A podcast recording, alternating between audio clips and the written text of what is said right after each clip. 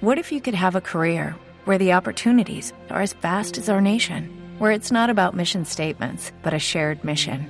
At U.S. Customs and Border Protection, we go beyond to protect more than borders from ship to shore, air to ground. Cities to local communities, CBP agents and officers are keeping people safe. Join U.S. Customs and Border Protection and go beyond for something far greater than yourself. Learn more at cbp.gov/careers. Revista de prensa. Bueno, 7 de la mañana y 18 minutos. Vamos a empezar a mirar algunos periódicos en papel que tenemos en la mesa de trabajo y los otros pues los miraremos por internet. El, periódico El Espectador para el día de hoy eh, tiene la fotografía de Jean-Marie Gustave Leclésio, Nobel de Literatura 2008, invitado estelar a la Feria del Libro de Bogotá 2013, quien cuenta en una entrevista con El Espectador por qué conocer a indígenas como el brujo Gerente Peña fue un punto de quiebre para su escritura. Se ofrece para una cruzada de protección a los emberas, los Huonán y la Amazonia frente a narcotraficantes y mineros. Un colombiano me cambió la vida, dice Jean-Marie Gustave Leclésio.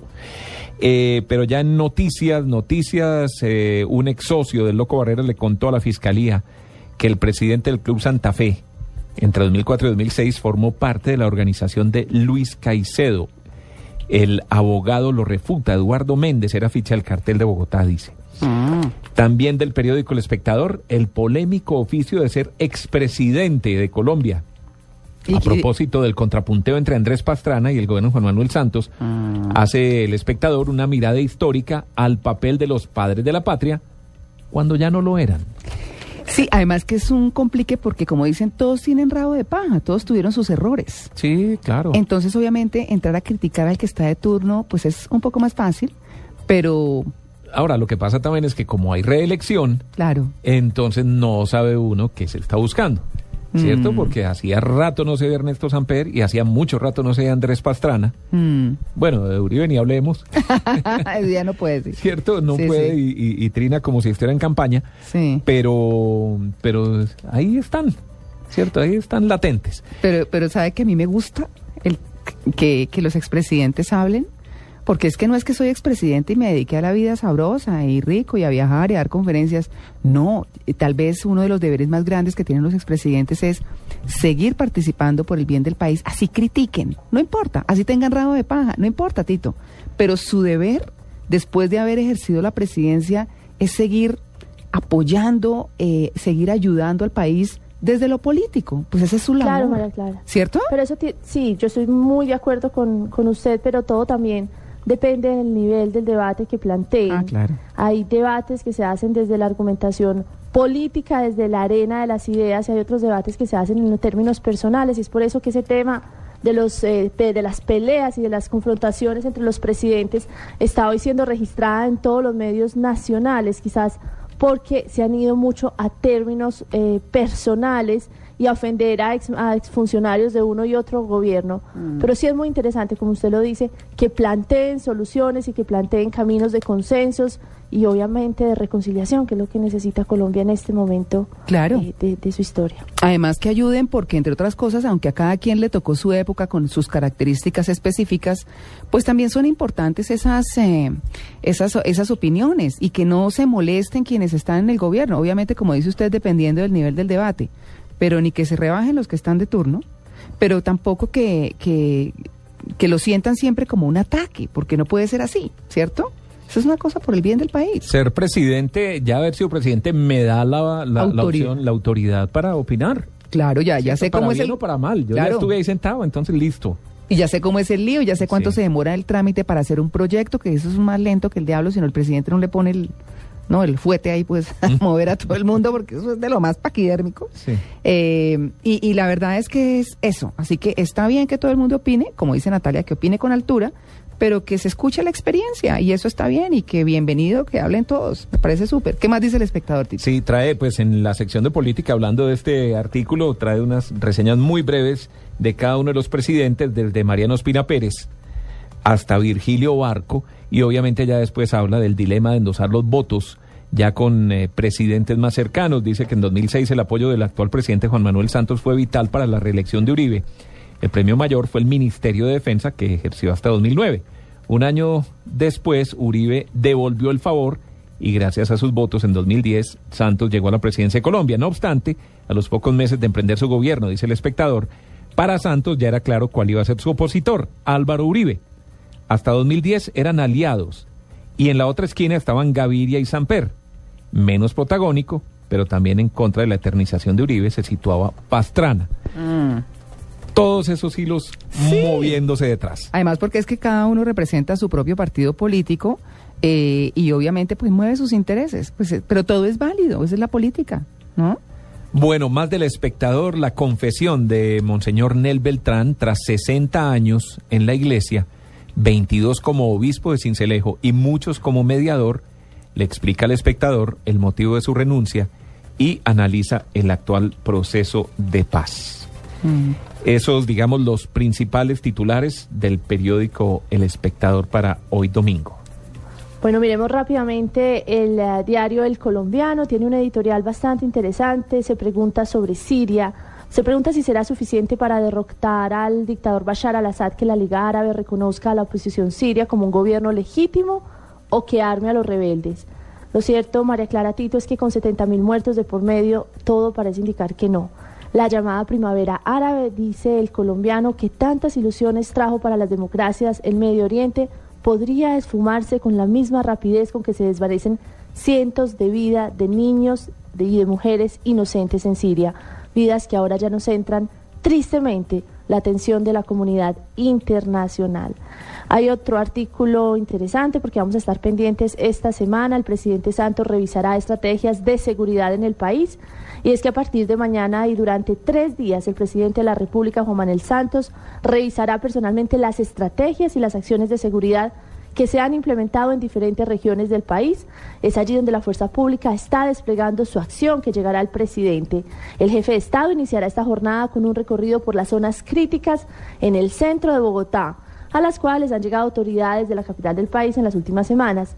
El martes se trasladará aquí a las regiones de Antioquia y visitará algunos municipios con alta incidencia de minería ilegal, lo cual se enmarca en una estrategia para combatir esa fuente de financiamiento para las bandas criminales o Hay también un artículo que quiero señalar porque es muy importante en el día de hoy y titula A su regreso de la costa atlántica no traiga los osos perezosos.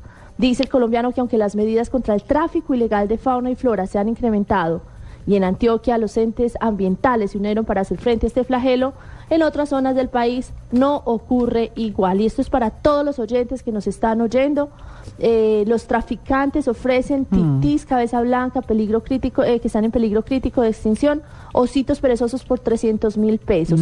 Si los compran, se les van a morir. Y están entrando a ser parte de una cadena delictiva que deja a los animales silvestres en peligro de extinción. Sabe que, Natalia, a propósito de eso que usted está diciendo anoche en, el plan familiar que teníamos, estaba ver con nuestro hijo menor la película Río. No sé si, si usted tuvo la, la oportunidad, ¿Tito la vio? No.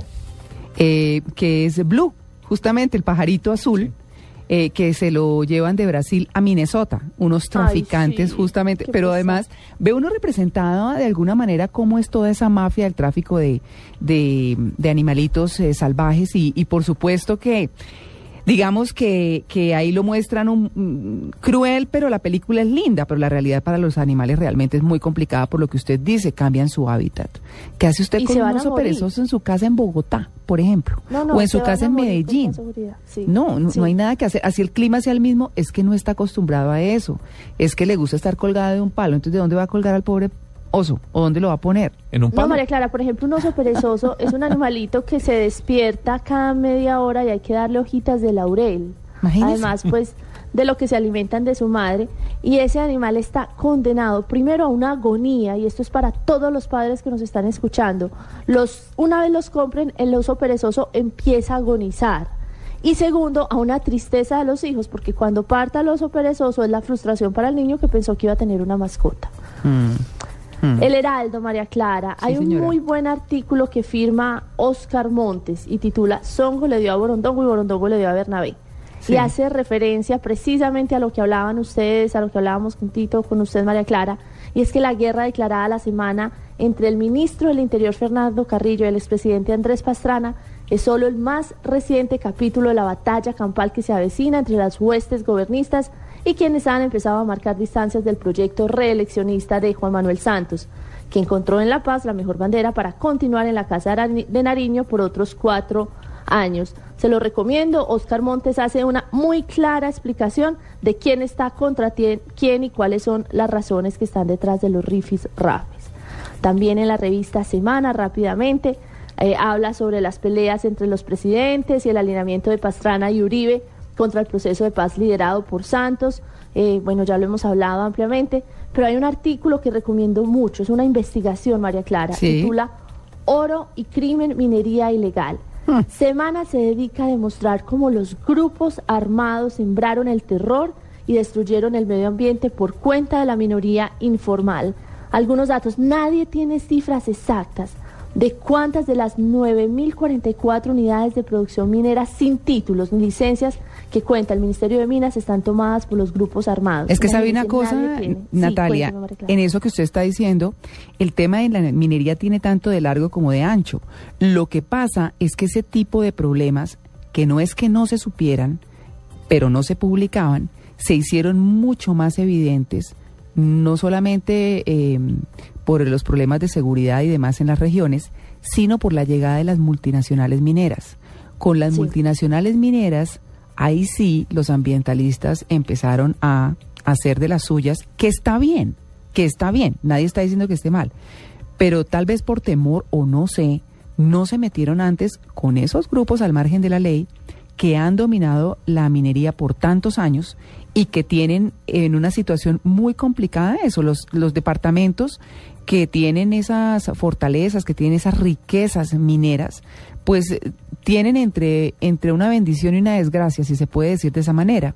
Porque si bien es cierto que puede traer riqueza a la región, que puede generar empleo, lo cierto es que detrás de eso hay todo un tema de explotación, de grupos al margen de la ley, de daño ambiental. Es decir, bien interesante lo que usted está comentando. No, el, la investigación que hace la revista Semana es una muy buena investigación. Usted lo dice muy claro, también muestra cómo las comunidades alrededor de estas eh, minas muchas veces viven en una eh, situación absolutamente precaria. Semana muestra cómo la bonanza minera ha sido manipulada por el crimen y sin reglas claras para los auténticos mineros y ha traído, como usted dice María Clara, consecuencias devastadoras. Eh, bueno, es muy triste. Muestra, por ejemplo, cómo en el Chocó los nativos ya se pierden en sus propios ríos, pues las enormes dragas desviaron los cauces, imagínese. Y la ciénaga de Ayapel en Córdoba, que antes era de aguas cristalinas, esto es un ejemplo, ahora parece un charco putrefacto. Recomendado la revista Semana, Oro y Crimen, Minería Ilegal. Hmm. Bueno. María Clara, se me pasó un eh, artículo del periódico El Espectador Dice el ocaso de la corbata. Ah. Eh, con el pasar de los años, dice el espectador, Colombia se ha convertido en un país que consume menos vestidos formales. Ah, lo que estábamos hablando ayer, Tito. Las firmas que en un inicio se dedicaron exclusivamente a ellos han incluido en sus colecciones piezas como camisetas y buzos. Sin embargo, se niegan a dejarlos morir. Mm, eh, la corbata junto con el vestido se ha convertido en prenda de nicho.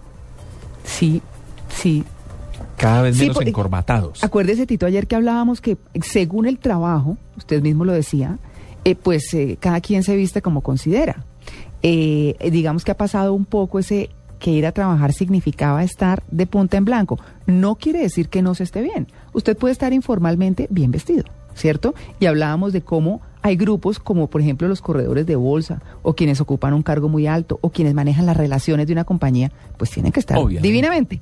Pero el resto, tranquilos, bien presentados, decentes, una ropa eh, informal bien puesta, pues por supuesto que vale. Dice Arturo Calle al periódico El Espectador. El apropiado. Hace 30 o 40 años vendíamos un promedio de 200 mil vestidos mensuales. Hoy esa cifra no llega a 20 mil. ¿Ah? ¿Cómo le parece? No, pues bueno, y pagando más impuestos, don Arturo.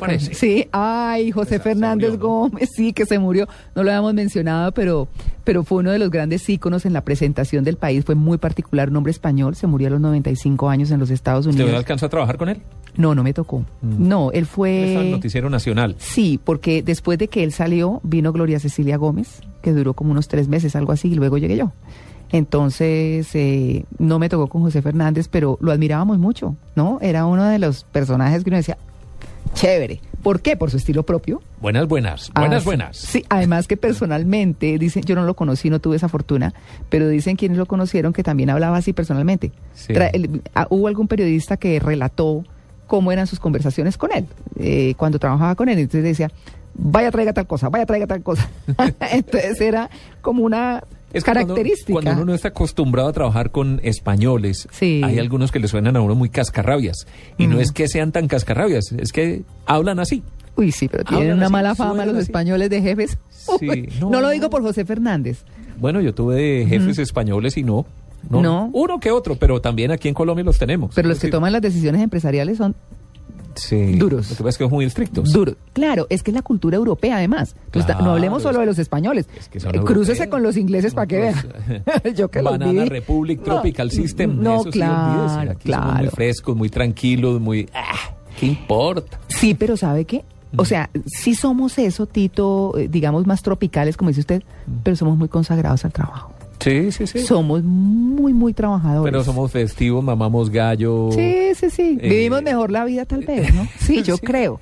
Eh, que por eso hay Pero algún- por eso vamos más despacio. Sí, ¿no? Ta- Tal vez más despacio de lo que en estas épocas la globalización está exigiendo, Sí. ¿no? Pero, pero sí, yo creo que es de todo un poco. Yo creo que no hay que ser tan rígidos, pero tampoco tan frescos, ¿no? Mm. Y pues de los frescos que de los frescos que somos los colombianos, pues los que más se destacan son nuestros amigos eh, costeños, a quienes queremos montones, pero esa es la fama que tienen, pero de gente trabajadora, sin duda. Además, vaya usted a trabajar en el Vaya, calor. eh, ah, vaya a trabajar en el calor. 35 grados. Sí, no. No, no, no. Y no todos tienen aire acondicionado. Póngale usted un aire acondicionado una hora, a que vea. No, dificilísimo. No, dificilísimo. Bueno, pero, pero bueno, interesante. Recordando a José Fernández Gómez. Bueno, muy bien. Yo les voy a hablar del periódico El País. Tito, le voy a ceder el tiempo hoy. Me dediqué un poco a, a leer el periódico El País de Cali. Eh, porque me encanta, primero Bueno, que todo. es no, es buenísimo. buen. Además, tiene unos columnistas que le quiero contar. Que le quiero contar porque, porque me, me siento un poco eh, sorprendida, pero, pero mire, y no sorprendida por menospreciar, ni más faltaba. Es que es un periódico increíble. Hoy sacan, eh, hablan, su tema principal es con fotografía y demás el apocalipsis de Popayán. El 31 de marzo, o sea, hoy, en 1983, 90, 2000, hace 30 años, un terremoto destruyó la Ciudad Blanca. Recordemos que eso fue, pues, una de las tragedias grandísimas que ha tenido el país. Hoy, aunque levantada del polvo, Popayán padece dramas sociales que la siguen estremeciendo. Le dedican dos páginas a este informe exclusivo de Popayán, donde además en la fotografía, en una misma em, obra arquitectónica, la mitad la ponen como quedó después del terremoto y la otra mitad como está hoy arreglada. Así que es pues bien interesante, muestran justamente con las fechas qué imagen corresponde a qué. Hablan también de, de las FARC y dicen que sí tenían móviles para asesinar a Monseñor Duarte Cancino. Si usted recuerda, Tito, el Monseñor Isaías Duarte Cancino, que vivió mucho tiempo en Bogotá y que se fue para el Valle del Cauca, fue asesinado en el Valle del Cauca. El tribunal no descarta que la guerrilla haya ordenado el crimen, pero en el proceso no se pudo demostrar. Y, e inclusive sacan una caricatura donde muestran cómo, pues, sí hay cosas que se pueden quedar en el limbo, como está sucediendo con la muerte de Monseñor Isaías Duarte Cancino. De lo que se dice en el país, tras una década de investigación, solo se ha demostrado la muerte violenta del prelado y la identidad de los autores materiales. Alexander Zapata, el Cortico, alias el Cortico, y Augusto Ramírez, alias el Calvo. Sabe que yo cuando venía camino para acá me estaba acordando porque siempre que cogen a, los delincuentes, alias cara cortada, Sí. alias rastrojo, alias, y uno dice, bueno, tiene que pensar muy bien ese alias a qué corresponde lo que hace ese delincuente. Creo que estaban diciendo uno alias el circo, una cosa así. Y uno dice, a ver, un delincuente, ¿cómo actúa en ese contexto para que lo identifiquen como eso? Porque si no, alias gordo lindo, pues, gordo sí, pero lindo no, por ejemplo. Eh, espero no ser imprudente, ¿no? Esto me cueste una llamadita y aburridora. Pero, pero sí, cuando usted piensa en, esos alias, mugre, ¿qué? Eh, No, pues uno que era chupeta. Era Chupete, el otro era Popeye. Popeye, Sí. por ejemplo. No. O alias el burro. Imagínese. Eso puede tener Pero usted sabe que es muy chistoso cuando uno está cubriendo eh, todos estos señores extraditados Mm. en, por ejemplo, la Corte Distrital de Washington y lo traducen. Mm. Entonces lo- son los abogados tratando de traducir Imagínese. como alias chupeta. Imagínese. eh, y eso suena muy lollipop. extraño cuando les hacen Sí. los. Lollipop. que es colombiana en inglés. Sí. O, o soc. Chupar. Imagínense. Chupeta. Ah, De soccer. No. eso la gente se miraba en la corte cuando llegaron los paramilitares y les decían los alias. Ay, no. Pretty Fat Boy. Sí. Gor- Gordolindo. Gordolindo. No, no, eso es toda una historia. Pero, Pretty Fat Boy. oiga, pero vale la pena hacer una lista de todos esos alias y mirar sus comportamientos. Eso debe ser súper interesante. Yo no sé si ustedes han visto un programa en cable, en cable que se llama Índice de Maldad y es un psiquiatra norteamericano Buenísimo. que analiza, sí, que analiza según los asesinatos que han cometido o los crímenes que ha cometido a los psicópatas. Entonces tiene como hasta el grado 22 o 23 y dependiendo de lo que ha hecho los clasifica e inclusive ha ido a hablar con ellos.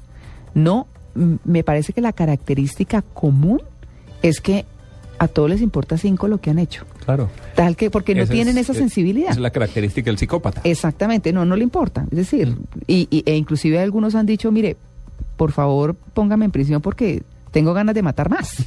¿No? Y uno, no, qué horror, que no se le crucen un personaje de esos en la vida. Y uno cree que es solamente allá, ¿no? Pero eso, las cosas se ven tan bien. Lo que pasa es que nosotros de pronto no le hemos parado tantas bolas. María Clara, si fueran a traducir Popeye sería difícil, ¿cierto? Porque es en inglés. Popeye. Popeye. Sí, entonces- ojos salidos. Ojibrotado. Bueno, eso. Sí. sí. Ojo brotado. Sí. Le dirían. Y le mirarán los ojos y, y el, el Popeye nuestro no tiene los ojos brotados para nada. Un, poqui- un poquito. ¿no? Sí, pues. Bueno, sí, pero son de esas curiosidades de verdad de los alias de los, de los delincuentes de nuestro país. Bueno, muy bien. Eh, seguimos con las noticias del país porque, mire, mm, los seminaristas hechos en Cali, habla del seminario de San Pedro Apóstol de Cali, donde hay más de 100 jóvenes preparándose para el sacerdocio. Testimonios de quienes oyeron el llamado de Dios. Uno cree que todavía, que es cada vez más difícil y no. Hay sitios y hay lugares donde la gente vive rodeada de la fe, lo ha adquirido o la ha adquirido mejor culturalmente con su familia y todavía sigue siendo muy honroso tener un cura en la familia, ¿verdad? En los municipios pequeños. En Antioquia era Es muy común. Muy- ya hoy en día no tanto. Monjas y curas, familias claro. numerosas, pues eso de los 8 o 12 salían mínimo tres o cuatro monjas y curas, Sí, ¿o no? claro. Claro, eso era lo más normal. Yo no tuve. Que me acuerde, no. Yo tuve una, una, no, no, no, una conocida, porque realmente no, de- del Caquetá, pero ella se retiró de Sí. ser monja en una, en una, ¿cómo se llama? Eh, duda grandísima por, eh, eh, digamos, porque sus papás pensaran que, que, que grave que se retirara de monja, pero esto yo estaba chiquita, entonces esto hace todos los años del mundo, se retiró y se casó. Obviamente el novio fue después y toda la cosa, pero eso fue un dilema personal, pero como si estuviera cometiendo el pecado del siglo. Y yo creo más bien que quienes han decidido llevar esa vida religiosa, pues mejor que lo hagan a tiempo. Y si deciden que no y que están en su derecho de casar, sino que hagan pues escándalos y cosas como ha pasado con el padre este churro de Estados Unidos que tuvo un hijo y se casó después con la que iba ya a rezarle al confesionario. al Sí, confesionario. claro. Natalia, Natalia tiene familiares eh, curas o monjas. No, ¿No? no, no, no, no, porque aquí hemos sido, digamos, muy respetuosos, pero al mismo tiempo críticos de la religión. Sí. Pero sí, una parte de mi familia, sobre todo la que viene de Popayán, que es una familia que quiero muchísimo, es muy, muy religiosa y creo que les hubiera gustado. Creo que les hubiera gustado mucho. Claro. Pues bueno, eh, siguiendo con, con el país que nos ha dado harto para hablar, hay que seguir dando la lucha, dice Mónica Roa. Acuérdense que ella es una abogada que asegura que el Congreso carece de voluntad política para despenalizar el aborto. Ella pues es una mujer activista del aborto, por supuesto, y tiene muchas críticas, pero también muchos, muchos seguidores. Así que es uno de los temas que trae hoy el periódico El País. Y les quería contar sobre, sobre la página editorial. Hoy habla el editorial del país, por ejemplo, de una endemia nacional, así lo ha titulado, y tiene que ver con todos los problemas de violencia, con todo lo que estamos viendo a diario.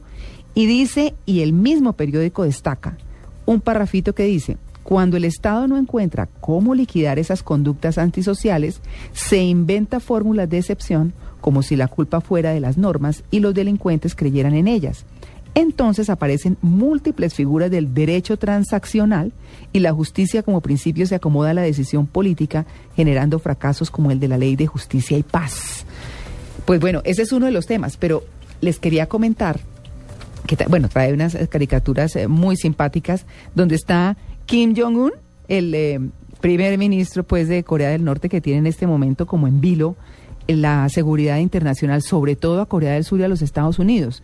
Y países aliados pues que ya se han manifestado en favor de Corea del Sur. Pero miren que lo dibujan tal como lo ve el mundo. Él es el tercero de la dinastía de su familia y pues es un muchacho muy joven. ¿Cuántos años puede tener Kim Jong-un? ¿Unos 20? ¿22, Natalia? Yo, yo creo que él tiene como 28 años. Aquí estaba buscando precisamente. Es que es muy Pero sí chiquito. subió muy joven. Sí. Sí, Eh, sí, sí. Entonces lo pintan, les voy a tuitear esa caricatura en un momento, con un trencito, con un soldadito de plomo, con una pelotica y con un carrito de cuerda en el piso, él con pañal, el pañal con su nombre, y además en la mano tiene el cohete, a tirarlo, a lanzarlo.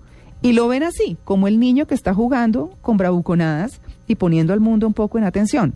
Pero también ese es el peligro, ¿no? Es decir, Ese es el peligro. ese es el peligro. Así que, bueno. Sí. Pero miren, eh, hay columnas de Rafael Nieto Loaiza, extrema derecha otra vez. Eh, el observador de Luis Guillermo Restrepo, se perdieron los papeles. Hay una columna interesante de las vagabunderías del Banco Vaticano, que la publica hoy Carlos Lleras de la Fuente, El elogio de la locura.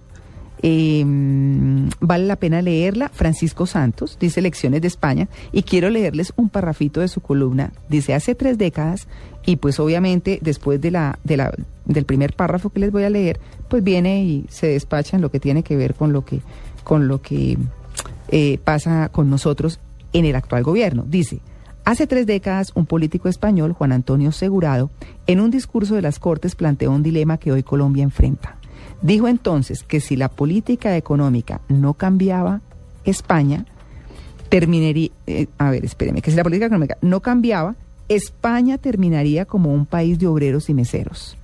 Es un poco lo que está queriendo decir con la situación nacional, así que está pues bien interesante. Pero hay también eh, columna de Antonio José Caballero, El tiempo somos nosotros mismos. Claro, cada quien vive la vida a su ritmo. Y una de Jorge Ramos, eh, que se llama Cómo Chávez escogió al nuevo Papa. Si ustedes recuerdan, Jorge Ramos trabaja en Univisión, es el presentador principal de Univisión. Estuvo en Colombia en varias ocasiones eh, y es un hombre pues muy reputado en los Estados Unidos en la colonia de habla hispana. Y él dice que por esas extrañas cosas de la vida, él estaba en el río Ganges en la India mientras el gobierno de Venezuela hacía planes para embalsamar a su caudillo, Hugo Chávez. El contraste no podía ser mayor. En la India se cree que el cuerpo no es lo importante, mientras que en Venezuela pretendían que el cadáver de Chávez fuera preservado para la eternidad y de paso para tratar de ganar las elecciones presidenciales del 14 de abril. Y así sigue y hace un análisis pues muy interesante. Así que ese es el periódico El País de Cali de hoy, que está buenísimo. Y cierra también, o uno de los temas, ya en sus temas de entretenimiento, pues obviamente tiene que ver con Catherine Zeta Jones. Habla de, de que el amor no tiene edad. Acuérdense que está casada con Michael Douglas, Sí. que en su momento fue el churro, ¿no? El galán de Muy la parecido al papá de él, el actor Kirk En todo, Douglas. en todo. Sí. Solo le falta el hoyuelo en, el, en la... La quijada. En la quija, sí, en, Pero igual de reconocidos, igual de Sí. buenos actores, igual de mujeriegos. Mm. Acuérdense que cuando ellos se casaron, estoy hablando de Catherine Zeta Jones y Michael Douglas, firmaron un acuerdo en el que le fuera infiel a otro, le pagaba, al otro le pagaba con su fortuna. Así que yo creo que por eso no se ponen los cachos. Pero, pero habla de la película que ella está por presentar y en la que de alguna manera saca a la luz pública un problema que padeció hace dos años y que valdría la pena mirar, y es la bipolaridad. La- Que entre otras cosas ha estado alejada de- del cine por un buen tiempo. Exactamente. eh, y ella dice que cómo la ha superado y demás. La bipolaridad no tiene cura. Por eso. ¿Ah, no? señora. La bipolaridad se maneja, tengo entendido, con eh, medicinas que regulan los neurotransmisores del cerebro, que son los que fallan, y por eso la gente tiene esos altibajos emocionales donde en un segundo están felices y en otro están que se suicidan más o menos o están en unas depresiones grandísimas. Así que, así que la bipolaridad no es tan fácil, hay que manejarla y si la gente se toma sus sus pepitas que le regulan sus neurotransmisores juiciosas, con el tiempo el, el, cuerpo aprende a regular esos neurotransmisores y puede prescindir de ellas, pero es con mucho tiempo. O sea, la gente tiene que ser disciplinada. No es un tema fácil para quienes tienen un familiar bipolar, eh, no es sencillo, pero pues como todo, cuando se sufre de alguna cosa, pues hay que es que las cosas de la cabeza son un poco más complicadas. Ella pero... también ha tenido que luchar contra la adicción al cigarrillo. ¿Ella? Sí, Ah, no igual que el esposo. Recordemos que estuvo enfermo del can tuvo cáncer sí, en la garganta, sí. tuvo un tratamiento, estuvo muy grave hace un par de años. Afortunadamente ha salido y, y ambos están tratando de dejar el cigarrillo, que ya sabemos lo difícil que es. Que ayer hablamos de ese tema aquí en el programa. Sí, señor. Pues bueno, ese es el país de Calitito, el tiempo. Periódico El Tiempo, eh, a las 7 de la mañana, 49 minutos. Están escuchando en Blue Jeans de Blue Radio. Dice el ministro del Interior, La Paz tiene muchos enemigos. Fernando Carrillo dice que hay gente que hará lo que sea para tratar de abortar el proceso. Eh, dice el ministro en entrevista con el tiempo sobre sus enfrentamientos verbales de esta semana con Andrés Pastrana y Álvaro Uribe. Según Carrillo, Uribe es una amenaza para el proceso de paz. Y lo peor del Caguán es que dio paso a una derechización del país. Pero asegura que el proceso está blindado contra ex ah, contra extremistas y descalificaciones. Si yo iba a decir exministro, no. Sí. Extremistas y descalificaciones. También, eh, obviamente, la foto de primera página del periódico El Tiempo hablando de la situación de Corea del Norte. Bajo el titular de Corea del Norte asusta al mundo. Las principales potencias del planeta hicieron ayer un llamado a la calma y la prudencia y a evitar cualquier acto que se pueda interpretar como una provocación. Luego de que el viernes Corea del Norte se declarara en estado de guerra y anunciara que ha ordenado apuntar sus misiles contra objetivos estadounidenses y surcoreanos. Estados Unidos dijo que se ha tomado muy en serio las palabras de Pyongyang. Máxima atención, dice el tiempo. Eh, perfil de sus hombres cambiará. La policía se alista para el posconflicto. Ha puesto en marcha una trascendental transformación para mejorar su nivel y estar preparada para un escenario de paz en Colombia. Cambios en la policía. Eh, esposa del general Buitrago, titula también el tiempo, tuvo nexos con alias El Papero. ¿Cómo llamaría usted el papero en inglés? ¿Qué? Mr. Potero. ¿Mr. Potero? No, el señor Papa. El señor Papa, Mr. Papa, el de Toy Story. Los edificios están dejando a Bogotá sin sus cerros. Disfrutar del paisaje más emblemático de Bogotá, sus verdes cerros, está siendo cada vez más difícil. Y si usted se va hacia el norte y pasa los cerros hacia atrás, Tam- ¿No? ¡uf! Invasión. hay cosas divinas. Sí, Y claro. claro, hay cosas divinas, costosísimas, pero invadidas, sí, señor. Habla del exitoso regreso de Tiger Woods al mundo del golf. Vuelve a ser número uno. ¿Quién lo creyera, no? Después de haber superado todos sus problemas personales. Bueno, la verdad es que la calidad eh, pesa mucho en este caso. Eh, moverse les quita horas de sueño a los colombianos. Casi una quinta parte de los trabajadores de Colombia debe sacrificar horas de sueño para cumplir con los compromisos laborales y personales por culpa de la mala movilidad. Uno se pone a hacer cuentas sencillas. Si usted se demora una hora para ir y otra hora para volver de la casa al trabajo, son dos horas diarias. Mm. Lo multiplica por 22 días a la semana. Sí. Son 44 horas, son casi dos días perdidos, ¿De dónde dormir? no moviéndose. Ah, moviéndose. No está sí. ni en la casa Ni ni, en el trabajo. Son dos días usted andando en un bus o andando en un carro, Mm. moviéndose en un transmilenio, en, un, en lo que sea. Yo creo que uno tiene que buscar como la forma de mirar qué hacen esas dos horas, ¿no? Sí, y que la seguridad no lo agobie. ¿Qué es lo que ve uno? ¿Cómo aprovecha la gente en otros países más civilizados? Todo el mundo con su librito bajo el brazo. Bueno, bajo el brazo no, en las manos leyendo. Sí, sí. Ojalá la gente tomara esa cultura con mucha más fuerza. Usted lo ve en los trenes de los Estados Unidos, lo ve en Europa, lo, lo ve en muchas partes la gente leyendo, leyendo que Natalia lo comentaba el otro día. Así que pues sí, definitivamente sí. Bueno, digamos que esos son los principales titulares del eh, periódico El Tiempo de Bogotá. Mm, muy bien, Tito. Una reseña de los 18 segundos que sacudieron la historia de Popayán, también haciendo referencia pues a- Claro, a, 30 lo que años. sucedió el jueves santo en 1983, un 31 de marzo como el día de hoy.